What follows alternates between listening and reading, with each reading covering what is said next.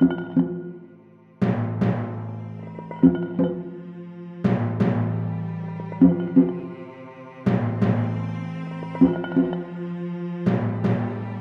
livre de Jonas.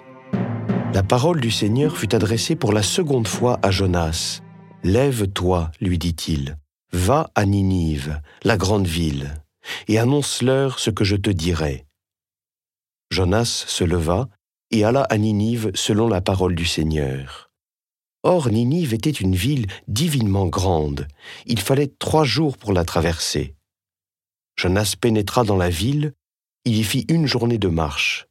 Il prêcha en ces termes, encore quarante jours, et Ninive sera détruite.